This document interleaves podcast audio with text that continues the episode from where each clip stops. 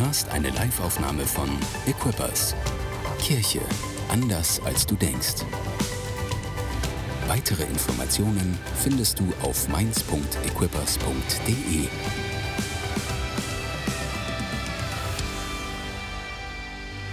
Halleluja, Jesus. Danke, dass du stärker bist. Du Gott der Errettung. Du Gott meines Herzens. Du Gott dieser Stadt. Gott dieses Landes. Tu etwas Neues heute Morgen. Danke, dass wir deine Zeit bekommen dürfen. Amen. Amen. Hey, so gut, dass du heute Morgen am Start bist. Gut, dass ihr heute Morgen hier seid, aber noch besser, wenn ihr in einer Watch Party am Start seid. Ich will dich so herzlich begrüßen, auch von meiner Seite aus. Mein Name ist Dan, ich bin jetzt schon 33 Jahre alt, 33 Jahre Weisheit sozusagen. Und äh, ich bin hier Teil des Pastorenteams in der Church. Und ja, von mir auf jeden Fall einen guten Morgen schon mal. Und äh, ihr könnt euch gerne setzen hier im Raum und auch zu Hause, wenn ihr noch steht, dann könnt ihr euch gerne hinsetzen. Was man auch im Sitzen tun kann, in Real Life, also hier, aber auch bei euch zu Hause, ist, dass ihr mal so ein, so ein Air High Five geben könnt. So. Das ist ganz einfach. Ihr macht einfach so tschuk, Air High Five. Gebt mal jedem im Raum so ein Air High Five. Für euch ist es eine Challenge. Ihr müsst dann ungefähr viele austeilen. Das ist einfach gut, wenn man weiß, mit wem man am Start ist. Sagt man vielleicht noch den Namen so, hey, wer bist du eigentlich? Wen habe ich denn da eingeladen oder sowas in der Art. Und ja, es ist einfach gut, Kannst auch so ein Equippers Gang Zeichen machen, wenn du willst. Das geht so. Einfach den Ringfinger einklappen. Equippers Gang Zeichen. Ist nicht so schwierig, oder? Ist nicht so schwierig. Das, das heißt Equippers, das ist ein E. Alright, so gut. Hey, wir sind in der Urlaubszeit. Und ähm, ich weiß nicht, ob du schon im Urlaub warst dieses Jahr. Ich war schon im Urlaub. Mein Urlaub war, naja, eher so semi-erholsam. Ich hatte zwei Wochen Urlaub und nach einer halben Woche bin ich krank geworden und war dann noch eineinhalb Wochen krank. Also das war richtig gut. Ich hoffe, dein Urlaub war besser. Und äh, wenn du jetzt zu Hause bist, in einer Watchparty oder hier auch, dann kannst du mal die Hand heben, wenn du schon im Urlaub warst. Das sind die, die sich freuen dürfen. Und wenn du noch nicht im Urlaub warst, dann kannst du jetzt mal die Hand heben. Das sind die, die sich noch freuen können darauf. Sehr gut. Hey, vielen Dank, dass ihr uns in Praise geleitet habt heute Morgen. Es war fantastisch. Ein neuer Song. Wie gut ist es, einen Sonntag zu haben mit einem neuen Song. So gut, Gott der Errettung. Man. Wir sind nicht nur in der Urlaubszeit, wir sind auch in einer Predigtserie für diesen Sommer und die heißt Aus der Finsternis. Aus der Finsternis, Sommer ist eher hell, Finsternis kann trotzdem dunkel sein. Und wir haben schon so gute Predigten gehört vom Pastor Tore, vom Pastor Lukas, vom Pastor Paul. Und ähm, es waren so, so gute Sachen dabei und Gott hat schon so krass gesprochen. Und ähm, wenn du wissen willst, was Gott noch zu dieser, durch diese Predigtserie sagen will, dann bleib einfach online. Dann klick nicht raus, sondern bleib einfach genau auf diesem YouTube-Kanal oder bleib hier im Raum, also nicht rauslaufen, auch bei der Watch Party nicht einfach gehen. Also wenn du aufs Klo musst, dann kannst du das gerne anmelden, aber geh nicht raus. Darf ich aufs Klo gehen? So wie in der Schule damals. Ähm, also bleib auf jeden Fall am Start. Und über was haben wir gesprochen in den letzten paar Wochen? Es ist ähm, die Geschichte vom Volk Israel, wie es aus Ägypten herauszieht. Von Mose, der dem Pharao entgegentritt. Und da haben wir uns die letzten paar Wochen bewegt in dieser Serie. Und da wollen wir heute auch weitermachen. Und ähm, falls du nicht weißt, wo das steht, das ist im zweiten Buch Mose. Das ist, nennt man auch Exodus, also Auszug heraus.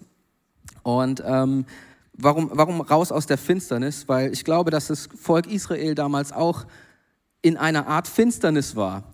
Sie waren in einer Sklavenschaft, ihnen ging es nicht besonders gut. Und sie waren dort seit, äh, es gibt so verschiedene Zahlen, je nachdem, wie man, wie man zählt, aber die waren ungefähr so 420 bis 460 Jahre, irgendwie sowas, waren sie in Sklavenschaft schon, in Gefangenschaft. Sie waren dort und es ging ihnen nicht besonders gut. Und am Anfang waren sie relativ wenig Leute, aber als sie dann ausziehen aus Ägypten, waren es ungefähr 600.000 Israeliten. Bisschen mehr vielleicht, auch da wieder je nach Zählung, aber es war richtig, richtig krass. Sie wurden reingeboren in, in Sklavenschaft. Ganze Generationen waren da drin, ganze Familien waren in Sklavenschaft dort drin und und deswegen ist es auch so interessant, was, was die äh, Ägypter machen. Sie halten sie sehr klein, weil 600.000 Leute, wenn die den Aufstand proben, dann geht es richtig ab.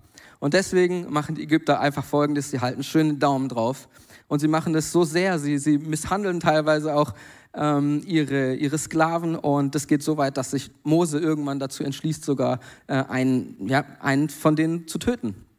Und ihnen ging es also überhaupt nicht gut in dieser Finsternis.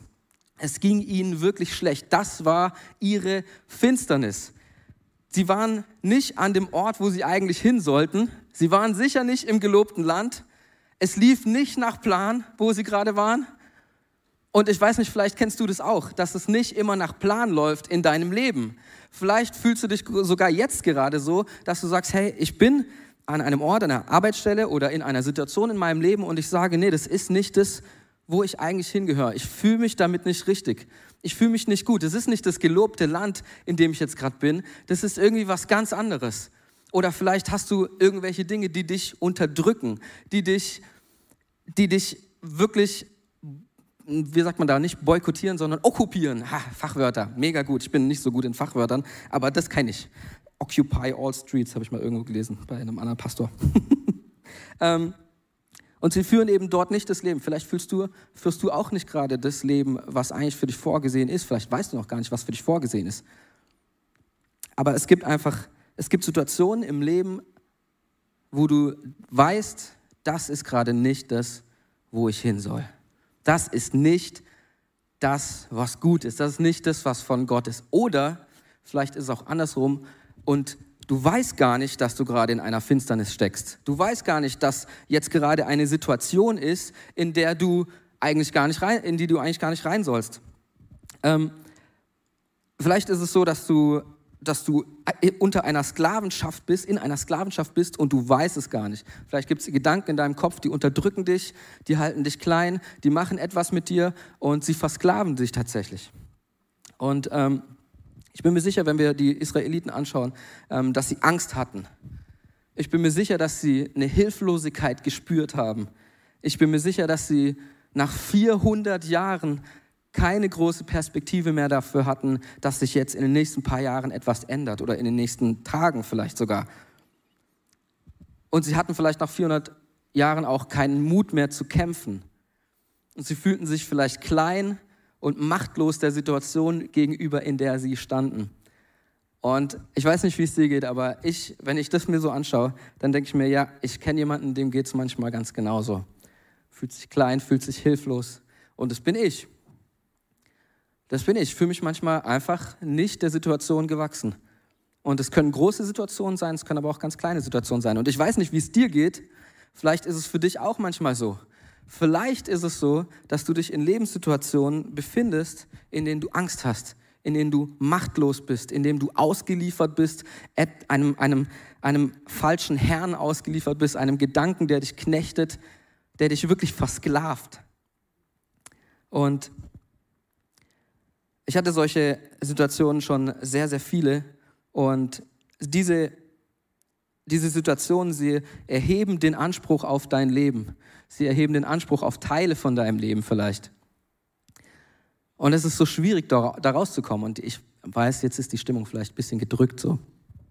Und deswegen gucken wir uns gleich äh, noch ein bisschen was anderes an. Aber ich will, einfach, ich will einfach klarstellen, hey, es gibt Situationen in unserem Leben, die sind krass, die unterdrücken dich. Und diese Finsternis, diese, diese Sklavenschaft, sie kann verschiedene Namen haben. Sie kann heißen Depression, sie kann heißen Krankheit, sie kann heißen körperliche Einschränkung. Sie können, es sind, können Dinge sein, die dir passiert sind. Und das sind alles Dinge, die von außen kommen. Und gleichzeitig gibt es aber auch, gibt's auch Dinge, die von innen kommen können. Zum Beispiel hast du dich vielleicht in eine Situation gebracht, wo du selbst dich ja, so verhalten hast, dass dich etwas unterdrückt. Du hast vielleicht gelogen, du hast vielleicht Schulden angehäuft oder Schuld an jemand anderem irgendwie ähm, dir aufgeladen. Du hast jemandem Unrecht, Unrecht getan. Das sind Sachen, die von, von dir kommen. Und auch da kann es sein, dass du in Sklavenschaft bist, dass, dich, dass das dich unterdrückt. Und deine Finsternis, sie kann manchmal tiefschwarz sein. Und du weißt ganz genau, dass das jetzt gerade eine Finsternis ist. Aber es kann auch sein, dass es eher so Dämmerung ist. Und du weißt es gar nicht so genau. Du hast eher nur so ein Gefühl davon, irgendwas stimmt hier gerade nicht, irgendwas ist komisch. Aber du kannst es nicht genau beurteilen, was es eigentlich ist. Und egal, ob das von innen oder von außen kommt, egal, ob das tief schwarze Dunkelheit ist oder eher so ein Graubereich, so Blue Hour gibt es ja auch. Ähm, es gibt Dinge, die uns versklaven. Es gibt Dinge, die uns in Finsternis führen. Und ähm, manchmal sind es auch Sachen, die, die wir gar nicht so richtig kommen sehen. Zum Beispiel bei einer Sucht. Am Anfang trinkst du vielleicht Bier oder nimmst irgendwelche Drogen, um dich, um dich zu, zu berauschen, um was zu betäuben. Und irgendwann schleicht es sich so ein und du kannst nicht mehr ohne diese, ohne diese Substanz leben. Was ist dann dein Herr? Ist diese Substanz. Oder es gibt falsche Freunde, die dich die vielleicht zuerst irgendwie gut über dich reden, ja, du bist der coolste Neue in unserer Clique oder was auch immer. Und äh, es ist mega gut mit denen und auf einmal merkst du, hey, das sind eigentlich die falschen Menschen für mich. Und dann, dann willst du die vielleicht nicht verletzen oder was auch immer. Und dann, dann, gibt es, dann geht dieses ganze zwischenmenschliche Ding los. Und auf einmal merkst du, hey, da ist, ich komme da so nicht mehr raus. Und das unterdrückt mich total. Das versklavt mich, diese Situation. Ich komme da nicht mehr so einfach raus. Und auf einmal wird diese, diese Beziehung total ungesund. Das kann in einer be richtigen Beziehung sein zwischen Mann und Frau, aber es kann auch zwischen Freunden sein. Und irgendwann werden diese Gedanken toxisch und du wirst Sklave von dieser Situation. Und ich will euch jetzt mit reinnehmen in die Bibel und weitermachen da, wo wir aufgehört haben. Und dazu schauen wir ganz kurz in die Bibel. Und ähm, die Sache, die ich vorlesen will, äh, sie dreht sich um die zehn Plagen, die Gott auf Ägypten schickt, auf die Ägypter schickt. Und ich weiß nicht, wie es dir geht, wenn du das erste Mal an diese, an diese Geschichte so wieder zurückdenkst. Ich habe schon lange, lange, lange diese äh, Geschichte nicht mehr gelesen. Und wenn ich dann so drüber nachgedacht habe, so was passiert denn da eigentlich, dann war das so, ah ja, das war das mit den Heuschrecken. Und da waren auch dann noch diese Fliegen und diese Frösche und so. Und dann war noch irgendwas mit komischem Wasser und so weiter. Und ich dachte mir so, wow, das ist voll RTL-Niveau. So, das ist irgendwie so richtig Dschungelcamp. So, da, da passiert es ja auch eigentlich. Die müssen sich in irgendeinen Kasten setzen und irgendwas schütten sie drüber. Das ist mega eklig und so. Und ich dachte mir so, ja, mal schauen, was, was diese Stelle mir mal wieder so hergibt. Ob das wirklich so RTL-mäßig ist. Aber ich habe sie dann gelesen und dann dachte ich mir so, wow, das ist epic. Das ist wirklich eine krasse Geschichte. Und es hat ehrlich gesagt nicht mehr so viel mit dem Dschungelcamp-Niveau zu tun. Es ist eigentlich viel, viel krasser. Es ist viel heftiger. Und ich will den Anfang vorlesen und äh, dann gehen wir ein bisschen durch die Geschichte durch. Okay, wenn du dabei bist, hier im Raum, dann kannst du mal kurz sagen, ich bin dabei. Wenn du, sehr gut, und wenn du zu Hause dabei bist, dann kannst du zu deinen, zu deinen Nachbarn so sagen, zu deinen Watch-Party-Buddies, kannst du sagen, ich bin dabei, Mann. Bist du auch dabei? Ich bin dabei, ich bin dabei. Wir sind alle dabei. Okay, ich lese vor ähm, erstmal aus 2. Mose 7 den Anfang dieser Geschichte. Der Herr sprach zu Mose, ich habe dir göttliche Vollmacht über den Pharao gegeben. Dein Bruder Aaron wird dein Prophet sein. Er wird für dich sprechen. Sag Aaron alles, was ich dir auftrage. Er soll dann den Pharao auffordern, die Israeliten aus seinem Land ziehen zu lassen. Aber ich werde das Herz des Pharaos hart machen, damit ich viele Zeichen und Wunder in Ägypten tun kann.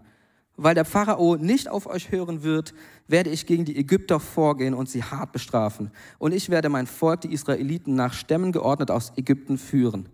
Wenn ich meine Hand gegen die Ägypter erhebe und die Israeliten aus ihrem Land führe, werden sie erkennen, dass ich der Herr bin. Dann werden sie erkennen, dass ich der Herr bin. Und dann fängt es an. Das ist so, das ist so der, der Beginn von dieser Story, von diesen ganzen Plagen. Und dann geht dann geht Mose und Aaron, sie gehen zum Pharao und sagen, hey, let my people go. Und der Pharao sagt so, nein, ich lasse sie sicher nicht gehen. Und dann kommt auch schon die erste Plage. Dann nimmt Aaron so seinen Stab und haut so aufs Wasser. Und dann wird auf einmal die ganze, das ganze Wasser im Nil wird auf einmal zu Blut. Und dann geht es hin und her, dann geht es Plage nach Plage nach Plage. Ich will jetzt nicht jede Plage mit euch durchsprechen, weil das sind echt viele und zehn, da haben wir gar keine Zeit dafür. Aber es geht hin und her. Und dann macht er wieder, eine, dann schickt Gott eine Plage und der Pharao sagt so, ja, okay, alles klar, ihr dürft wieder gehen. Ja, also ihr dürft ziehen. Und dann erinnert er sich irgendwie dran, so, nee, das sind ja eigentlich unsere Sklaven, wir sollten sie lieber dabei behalten, weil sonst haben wir gar keine Arbeitskräfte mehr. Ihr dürft doch nicht ziehen. Dann kommen sie wieder an, dann sagen sie wieder, hier, da, zack, Gott macht die nächste Plage. Dann sagt der Pharao wieder, ja, okay, alles klar, geht ruhig, nehmt aber nur die die mit und die anderen bleiben hier, dann äh, ist wieder alles cool irgendwie so zwischen denen. Oder weiß nicht, ob alles cool war, aber auf jeden Fall war es cooler als davor. Und dann sagt der Pharao aber wieder irgendwann, nein, äh, bleibt bitte, äh, nicht bleibt bitte hier, ihr bleibt hier, ihr seid, meine, ihr seid immer noch die Sklaven. Und so geht es hin und her und hin und her. Und man weiß gar nicht genau, äh, was da jetzt so abgeht. Und es sind so viele Plagen. Und ich weiß nicht, ob du die so auswendig kennst. Ich mache jetzt einfach mal, ich benenne sie einfach mal, damit du weißt, was da so passiert. Äh, Wasser, das Wasser des Nils wird zu Blut und auch das ganze andere Wasser im ganzen Reich Ägypten wird auf einmal zu Blut. Dann gibt es da diese Fröscheplage, überall hüpfen Frösche und so weiter. Stechmücken kommen in Schwärmen und stechen alles. Das ist ungefähr so wie jetzt in Mainz oder auf jeden Fall da, wo ich herkomme, am Bodensee. Das ist richtig krass. Also da kommst du nicht ohne Stech, Stiche weg. Äh, Schnaken heißen die bei uns. So, ähm, dann gibt es eine Plage mit Fliegen, die überall sind, auch auf dem Essen und was auch immer. Dann gibt es eine Viehpest, es gibt Geschwüre, es gibt einen Hagelsturm, Heuschreckenschwärme kommen, eine Finsternis, die ähm, das ganze Land finster macht, die, die, die, ähm, die Sonne verdunkelt und am Ende lässt Gott sogar alle Erstges alles Erstgeborene sterben im, in diesem Reich von Ägypten. Das ist so krass, was da abgeht. Und zu Recht denkt sich Hollywood so, da machen wir einen Film draus. So viel Leid, das können wir in einen Film packen. Mega gut. Gibt es ja auch schon einen Film.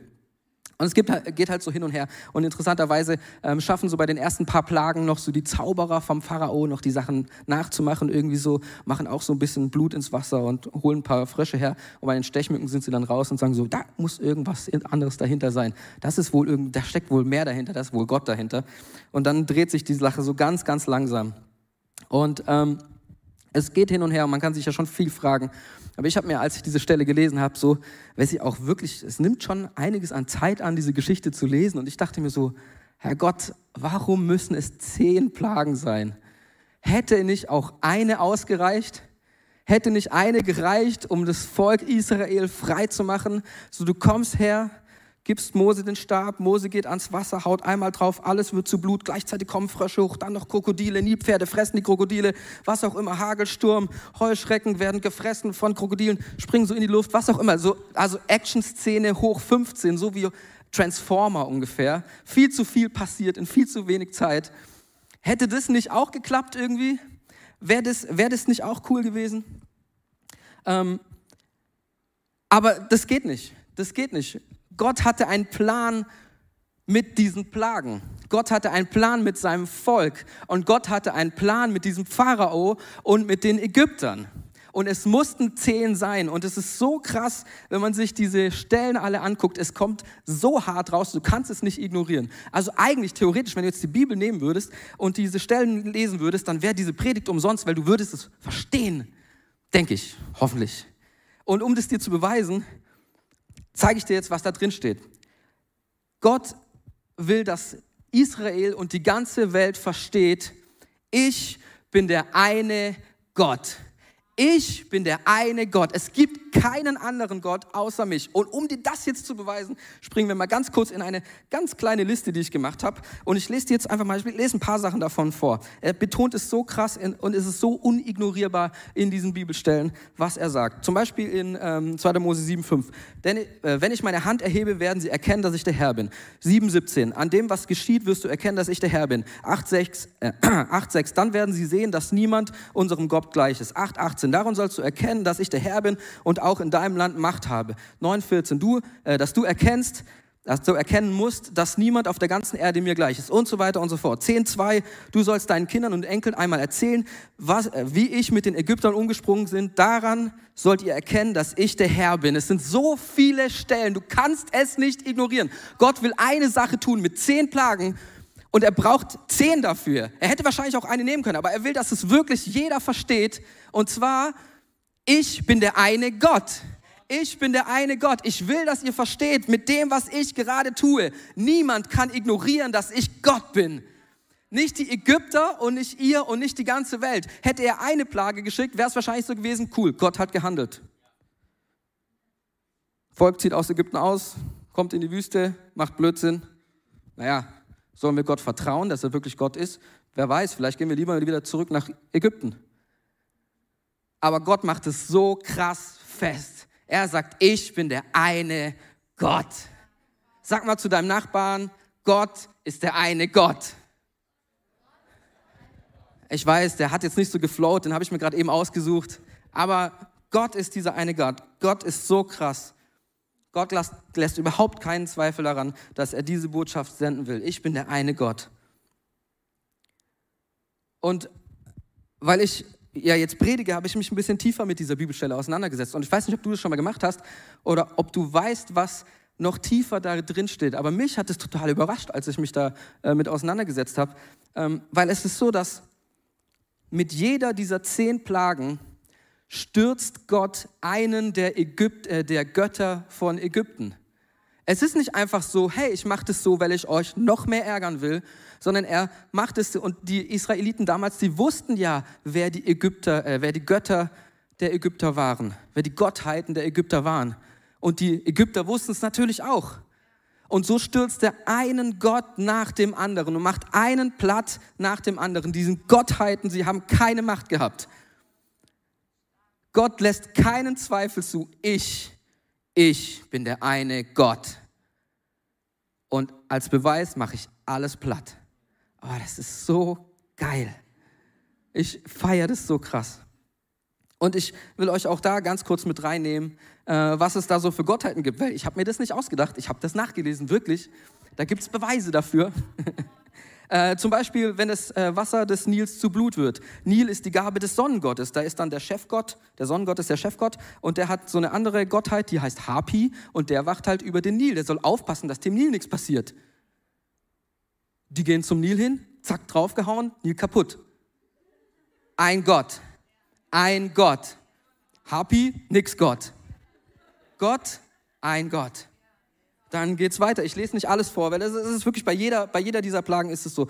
Die Frösche äh, sind ein Zeichen für die Gottheit Pat. Äh, das ist der Gott der Frucht, Fruchtbarkeit. Fruchtheit habe ich geschrieben. Was ist das denn für ein Wort? Fruchtheit. Für die Fruchtbarkeit. Und diese Frösche, sie sind überall lang gesprungen so. Sie waren in allen Häusern, sie waren auch in den Betten. Ich glaube, in den Betten ging nicht mehr so viel, wenn da so Frösche drin sind. Also auf jeden Fall wird es irgendwie komisch. Dann gibt es da diese Stechmücken, die werden aus der Erde geschaffen. Und über die Erde herrscht die Gottheit Sepp oder Seb. Also die Kurzform von Sebastian vielleicht, ich weiß es auch nicht genau. Hoffentlich nicht. Dann gibt es die Viehpest und ähm, die Viehpest äh, ist, geht gegen, den, gegen diese Gottheit Hathor. Der hat wohl einen Kuhkopf gehabt. Irgendwie haben bei den Ägyptern sowieso alle irgendwelche Tierköpfe gehabt. Und gegen diese ging das. Geschwüre gegen, gegen den Gott der Medizin, Imhotep. Hagel und Sturm gegen, gegen, gingen gegen die Gottheit Nut, der war der Gott der Lüfte und so weiter. Und so geht es weiter und weiter und weiter und weiter. Und am Ende ist es ganz cool. Da verdunkelt sich die ganze Erde. Und Chefgott, Ra, Sonnengott, kein Gott mehr. Gott macht auch den größten und den heftigsten und den Chefgott überhaupt, den Endgegner. Er macht ihn einfach platt. Er sagt einfach, Licht aus. Du machst nichts mehr. Ich bin der eine Gott. Aber wenn du richtig mitgezählt hast oder wenn du die Bibelgeschichte vielleicht sogar kennst, dann ist es so, das waren jetzt neun. Es kommt noch eine, noch eine Plage. Und das ist das, die Erstgeborenen oder das alles Erstgeborene in Ägypten stirbt. Und das ist so interessant, weil Gott sorgt auch damit dafür, da, dafür, damit, damit dafür, sorgt dafür, dass selbst die Nachkommen der Ägypten in dieser Linie sterben. Auch die Ägypter selbst, auch, die, auch der, der Pharao selbst, er wurde als Gott verherrlicht von den Ägyptern. Er hat sich selbst zu einem Gott gemacht. Was macht unser Gott? Er kommt und sagt, du denkst, du bist Gott? Here we go. Nix mehr. Ich mache auch dich platt. Ich mache alle, alle von euren Gottheiten mache ich platt. Ich bin der eine Gott. Das ist so krass. Es ist so heftig. Gott sendet nicht nur Plagen, um einfach nur zu starten. Gott stellt etwas richtig für alle Zeit. Gott stellt richtig, ich bin der eine Gott. Ich bin Gott. Und jetzt Vielleicht kommt die Frage auf, auf jeden Fall war sie in mir die Frage, warum macht Gott es so klar? Warum muss er das so heftig darstellen, dass er Gott ist? Er könnte ja einfach sagen, hey, ich, ich bin Gott, okay, Lass, ich wirke so meine Wunder und das, das lassen wir dann dabei. Aber Gott stellt es so klar, weil du wissen sollst, dass Gott auch dein Gott ist. Diese Geschichte, sie, hat, sie ist so krass, dass sie bis heute einfach, einfach nur krass wirkt, oder? Also, dass sie einfach nur heftig wirkt, dass sie übertrieben wirkt fast schon. Ich meine, zehn Plagen, ein Volk so zu schlagen, das ist schon eine heftige Nummer. Kurze Info am Rande. Früher im Alten Testament, da war Gott hat immer direkt gerichtet. Und ab dem Neuen Testament war es so, dass Gott erst später richtet, wenn wir irgendwann mal bei ihm sind. Und, und hier sieht man das ganz klar. Er, er richtet sofort und er richtet, er richtet heftig. Und er verteidigt sein Volk. Gott will dich in Freiheit führen und dafür muss er dein Gott sein. Du musst es erkennen können, dass er dein Gott ist. Und die Israeliten, sie sollten erkennen, dass es ihr Gott ist. Er will sie in Freiheit führen. Aber wenn sie sich, wenn, wenn, wenn er nicht so heftig zugeschlagen hätte, dann hätten sie sich vielleicht überlegt, naja, ich, ich habe mir das so vorgestellt, als ich so die Predigt geschrieben habe, dachte ich mir so, stell dir vor, du läufst so eine Straße entlang und pfeifst so und dann fällt so neben dir so ein Klavier runter, pam, und du denkst nur so, ah, so ein Zufall, nicht, hat mich nicht getroffen. Dann läufst du weiter, dann fällt, keine Ahnung, ein Tresor oder sowas aus dem Fenster, hat mich nicht getroffen. Und du merkst gar nicht, dass Gott dich eigentlich beschützt. Dir, dir, dir passieren 15 Sachen auf dem Weg bis zum Ende der Straße und du könntest so denken, so, ah, mein Leben ist voll gut, mich kann nichts, niemand kann mich fertig machen oder sowas. Oder du kannst denken, ja, das ist Gott.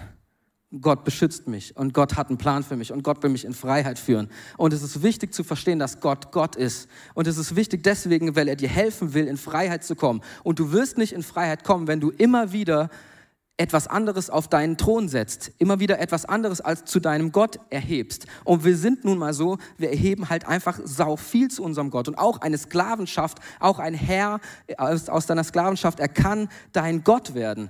Und ich bin mir ziemlich sicher, dass manche von den, von den Israeliten auch so zwischendrin gedacht haben, so, naja, eigentlich ist es nicht so schlecht. Eigentlich ist es ja hier ganz cool. Und das steht auch so in der Bibel. Und spätestens, als sie dann in der Wüste waren, haben sie gesagt, komm, lass lieber wieder zurückgehen zu unserem zu unserem Sklavenhalter, Gottheit, Pharao, was auch immer. Da war es ja dann doch nicht so schlecht. Aber Gott schickt diese Plagen. Gott sagt, ich bin Gott, damit du verstehst, er ist wirklich dein Gott.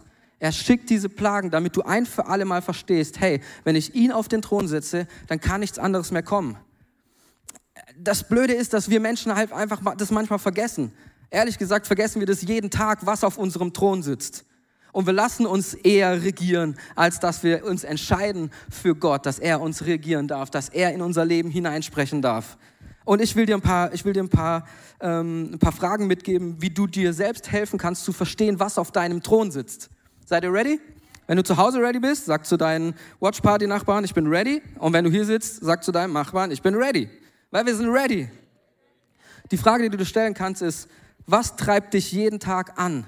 Was ist es, was, was dich zum Aufstehen bewegt oder vielleicht zum Liegenbleiben bewegt auch? Was treibt dich an? Was bringt dich dazu, etwas zu tun? Oder auch einfach, wozu hast du Bock? Was weckt eine Leidenschaft in dir? Wofür gibst du am meisten Geld aus? Was machst du mit deiner Freizeit? Wen fragst du um Rat? Wer darf dich prägen? Wenn du die, diese Fragen beantwortest, dann, dann kommst du schnell dazu, was eigentlich auf deinem Thron sitzt. Und vielleicht ist es sogar was Gutes, was auf diesem Thron sitzt. Nicht alle Ratgeber sind gleich ein Gott, aber ich glaube, wer, mit, wen, wer diesen Ratgeber prägen darf, das macht auch schon einen krassen Unterschied. Und ich will dir eine Geschichte aus meinem Leben erzählen. Es war so, ich war noch kein Christ und ich war so, äh, so Hip-Hop-mäßig unterwegs und habe äh, haben Veranstaltungen gemacht und so weiter und so fort. Und da hatte ich so einen Homie. Und dieser Homie, er war so ein bisschen der, ich sag mal so, der Leiter von den ganzen Leuten. Und er war, der, der war nicht super krass charismatisch, aber hat irgendwas gehabt, was ich gesagt habe, so, wow, das, das ist richtig nice. Und er hat immer so, so Weisheiten rausgehauen. Er hat eine Weisheit nach der anderen rausgehauen. Und ich habe mich super krass nach diesen Weisheiten gerichtet. Ich habe super krass darauf reagiert und habe gedacht so, wow, hey, diese Weisheiten, die sind so gut, ich richte mein Leben danach aus. Und als er dann nicht mehr so krass präsent war in meinem Leben, habe ich trotzdem immer so versucht, ihn zu erwischen irgendwie, hey, gib mir mehr Weisheiten. Und ich, er hat mir nicht mehr Weisheiten gegeben, er hatte vielleicht auch gar keine mehr. Am Ende hat sich sogar rausgestellt, dass alle diese Weisheiten, die er so gedroppt hat, waren immer von Bruce Lee oder so. Der hat die irgendwo in so Quotes geholt aber ich habe ihn oder diese Weisheiten vielmehr zu einem Gott in meinem Leben gemacht. Und es war so, dass ich selbst als ich dann Christ wurde, noch die ganze Zeit daran gedacht habe, was hat er immer so gesagt und was ist das, was sind diese Maxime, die er vorgegeben hat und so weiter. Und es wurde ganz komisch und ganz ungesund. Sogar als ich mit meiner damaligen Freundin, heute meine Frau, immer diskutiert habe über Glauben und so weiter, sind diese Sachen in meinem Kopf gewesen und es war so ungesund und es hat so viel kaputt gemacht und so viel nicht nur verzögert, sondern vielleicht sogar verhindert. Und das ist so krass. Was darf dich prägen? Was sitzt auf deinem Thron? Was, für was gibst du Geld aus? Es, ähm, vielleicht hast du dich nicht mal dafür entschieden, dass es das ist, was auf deinem Thron sitzt. Vielleicht kommt es einfach so. Und es können manchmal auch total positive Sachen sein. Es kann sein, dass deine Familie auf deinem Thron sitzt. Es kann sein, dass du Kinder bekommst und du setzt dieses Kind auf deinen Thron und auf einmal wird das Kind das Allerwichtigste. Und ich weiß, Kinder sind wichtig und uns um unsere Kinder zu kümmern, das, das macht man automatisch. Aber ich glaube, man kann es auch übertreiben. Wenn dein Kind dein Gott wird, wenn du deinem Kind alles gönnst, wenn du es verziehst auch damit, weil du ihm alles gönnst, wenn du alles davor weghältst, dann wird es nicht lernen und so weiter und so fort und das wird dein Gott werden. Genauso Familie, wenn du sagst, hey, ich weiß, ich bin berufen zu einem Leben, das einen Unterschied macht. Und dann kriegst du eine Familie und dann sagst du, ja, jetzt auf einmal habe ich eigentlich gar keine Zeit mehr, um Kirche zu bauen oder dem Ruf nachzugehen, den Gott mir gegeben hat. Und auf einmal setzt du nicht mehr Gott auf deinen Thron. Du hättest es gerne und vielleicht fühlt es sich sogar noch so ein bisschen so an. Ja, Gott ist, im, wir gehen jeden Sonntag in die Kirche. Aber eigentlich sitzt etwas ganz anderes auf deinem Thron. Und du solltest rausfinden, was sitzt auf meinem Thron. Oder es gibt auch andere Sachen, die sich auch positiv anhören, wie zum Beispiel das Streben nach Erfolg. Und ich will wirklich sagen, Erfolg zu haben ist was Gutes. Erfolg zu haben, sich nach geschäftlichem Erfolg zu orientieren, das ist sehr gut. Hey, es gibt viel zu wenig Christen, die richtig erfolgreich sind, aber wir sollten erfolgreich sein. Wir sollten, wir sollten echt Geld verdienen. Wir sollten das Reich Gottes bauen, in unseren Geschäften, mit unseren Freunden, alles aber der, der Erfolg, er kann zu einem Gott werden. Weil wenn du dich irgendwann nur noch danach richtest, was den Erfolg ausmacht und nicht, was das Reich Gottes baut, dann ist das dein Gott. Und ich sag dir eins, Gott will dein Gott sein und nicht dein Erfolg will dein Gott sein. Weil dein Erfolg, wenn er weg ist, ist er weg. Aber Gott bleibt. Was ist mit Hobbys? Ich habe alle paar Monate ein neues Hobby. Ich weiß nicht, wie es euch geht. Und ehrlich gesagt muss ich richtig krass aufpassen, dass ich nicht in diesen Hobbys dann immer so, ja, ich sollte jetzt vielleicht irgendwas für die Church machen, aber ah, lieber noch eine Runde zocken oder sowas in der Art. Und auf einmal wird eine andere Sache viel wichtiger. Und vielleicht ist es an dem Punkt noch keine Finsternis und noch kein Gott, aber es entwickelt sich schleichend dahin. Und irgendwann bleibst du lieber zu Hause, als am Sonntag in die Church zu gehen oder diesen Stream anzumachen. Und du zockst lieber Call of Duty, Warzone, was auch immer, anstatt diesen Stream anzugucken. Was okkupiert dich? Was nimmt dich in Beschlag? Was hält dich fest? Und wer setzt sich ohne deine Erlaubnis auf deinen Thron? Dieser Thron, der eigentlich Gott zusteht. Ich will dich fragen, was hält dich ab davon, Gott an diese Stelle zu setzen, auf den Thron zu setzen? Und ich glaube, eine Sache, die in der wir Deutschen extrem gut sind, ist Sicherheit. Weil es sicherer scheint, vielleicht ist es bei dir die Sicherheit. Weil es ein Wagnis wäre, Gott mehr zu vertrauen als etwas, was du sehen kannst, als etwas, was du essen kannst, als, als etwas, was du, äh, was du in die Hand nehmen kannst, Geld oder was auch immer. Vielleicht ist, es, vielleicht ist es Sicherheit, die dich nicht laufen lässt, die dich nicht weitergehen lässt. Weißt du, ich glaube, das, was Mose da gemacht hat, ist das alles andere gewesen als eine Sicherheit. Er ist zehnmal zum Pharao gegangen und er hätte zehnmal damit rechnen müssen, dass ihn der Pharao einfach killt. Instant. Ey, da kommt schon wieder der Tüt. Kaputt. Und er hat sich nicht in Sicherheit begeben. Und ich weiß nicht, wie du denkst, wie das für die Israeliten waren, aber eigentlich war das der Ruf raus aus einer Sicherheit. Das war eine falsche Sicherheit, ja, aber es war irgendwie eine Sicherheit, weil es war das Gewohnte. Und dann sollen sie in die Wüste gehen. Sie wussten es vielleicht noch nicht, aber sie sollten in die Wüste gehen. Und auf einmal sind sie nicht mehr in der Sicherheit. Ihre Versorgung steht auf einmal in Frage. Kriegen wir jedes, jeden Tag was zu essen? Und natürlich murren sie dann und sagen, ja Mann, aber bei dem anderen ging es uns viel besser. Da haben wir wenigstens Getreide gehabt, das wir selber gedrescht haben und Steine, was auch immer. Aber da ging es uns irgendwie besser.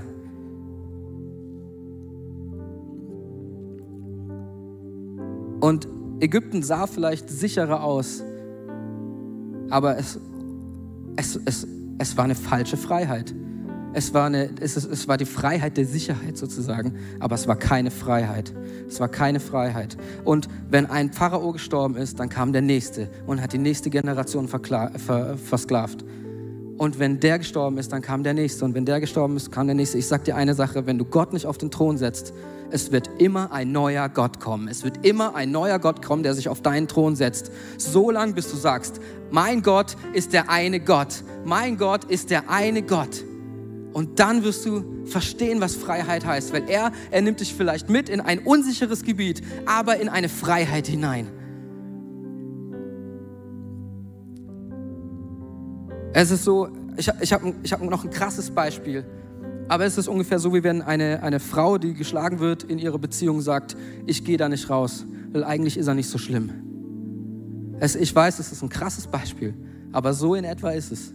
Ich gehe da nicht raus, weil so schlimm ist es ja nicht. Ich gehe nicht raus, weil er versorgt mich ja. Was ist das für eine Freiheit? Das ist keine Freiheit. Das ist nichts.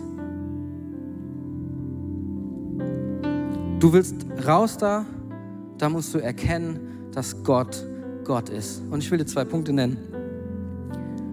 Israel musste erkennen, dass Gott ihr Gott ist, damit sie in Freiheit gehen können. Wer sich sonst andere, andere Götter auf diesen Thron schleichen. Und wenn du in Finsternis bist und etwas versklavt dich, wenn du Freiheit willst, dann stell sicher, dass du bekennst, dass dieser eine Gott dein Gott ist, dass du ihn auf den Thron setzt und stell dich unter sein Blut.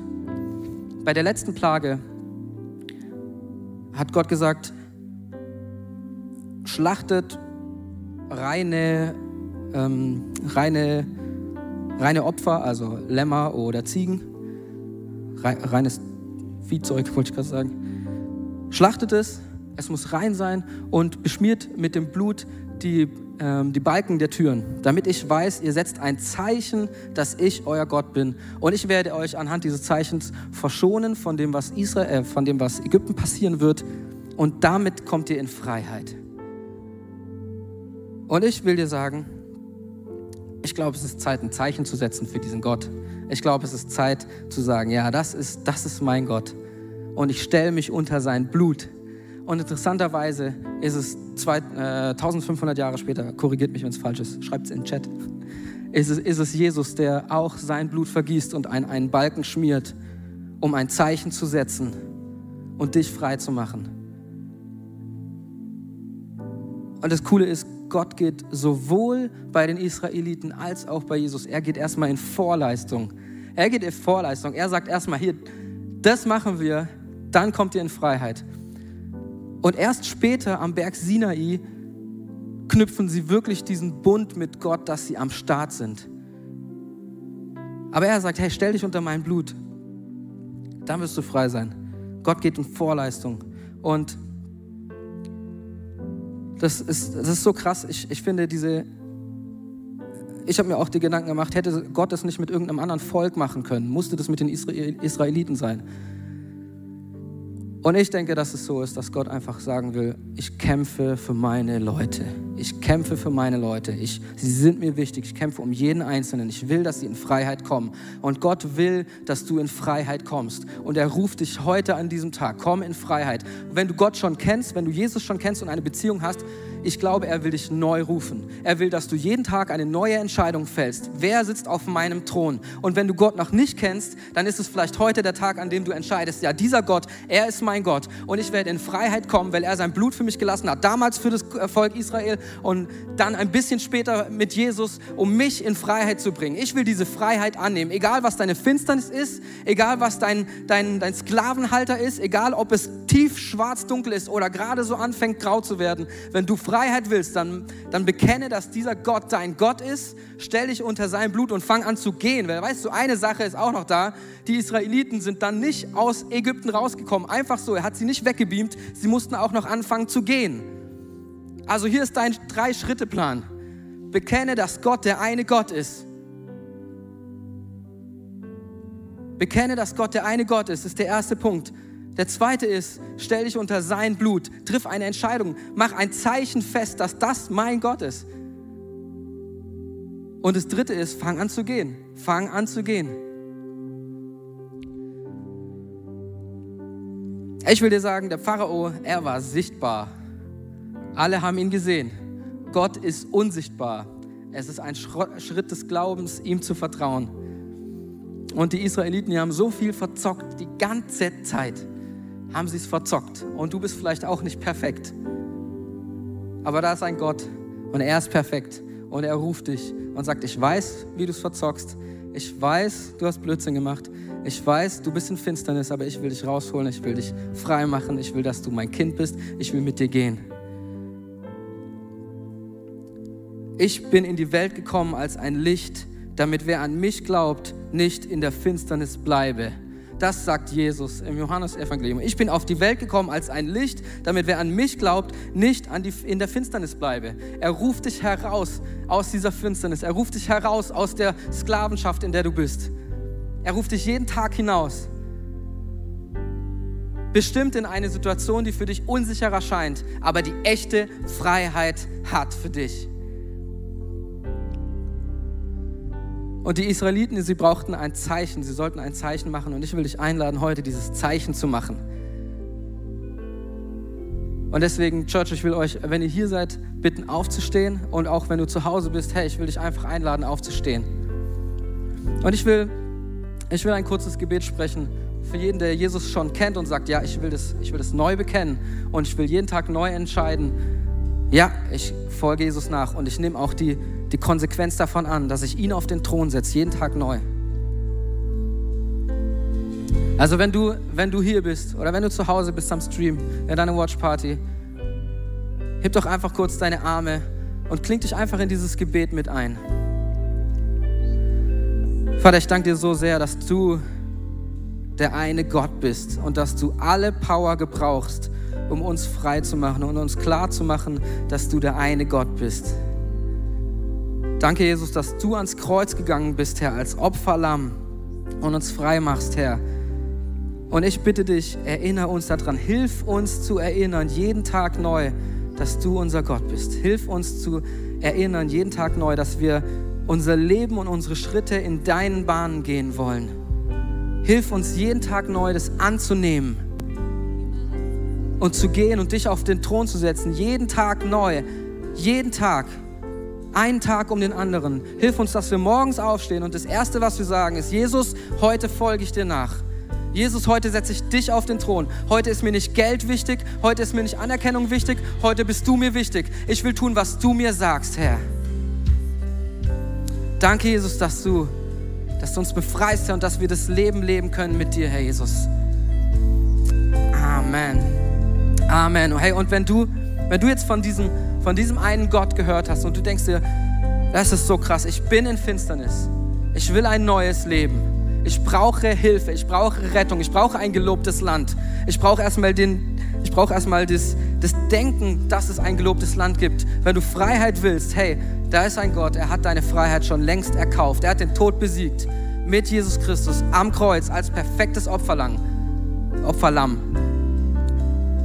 Und ich will dir einfach sagen, wenn du heute ein Leben mit Jesus Christus anfangen willst, dann ist es super easy. Und ich will das so gerne mit dir zusammen machen, dir helfen darin. Ich werde einfach ein Gebet sprechen und wenn du das bist, dann klingst du dich einfach damit ein. Dann sprichst du das einfach in dir drin mit und es wird dich verknüpfen mit diesem Gott. Es wird dich frei machen. Du musst noch laufen, du musst noch Zeichen setzen, aber es wird dich verbinden mit diesem einen Gott. Es ist ein Anfang. Du wirst ein neues Leben haben ab diesem Tag. Also wenn du das bist, dann lass uns einfach zusammen beten. Hey, schließt doch gerade nochmal alle eure Augen, auch in den Watchpartys. Hey, schließt eure Augen und ich will einfach beten dafür.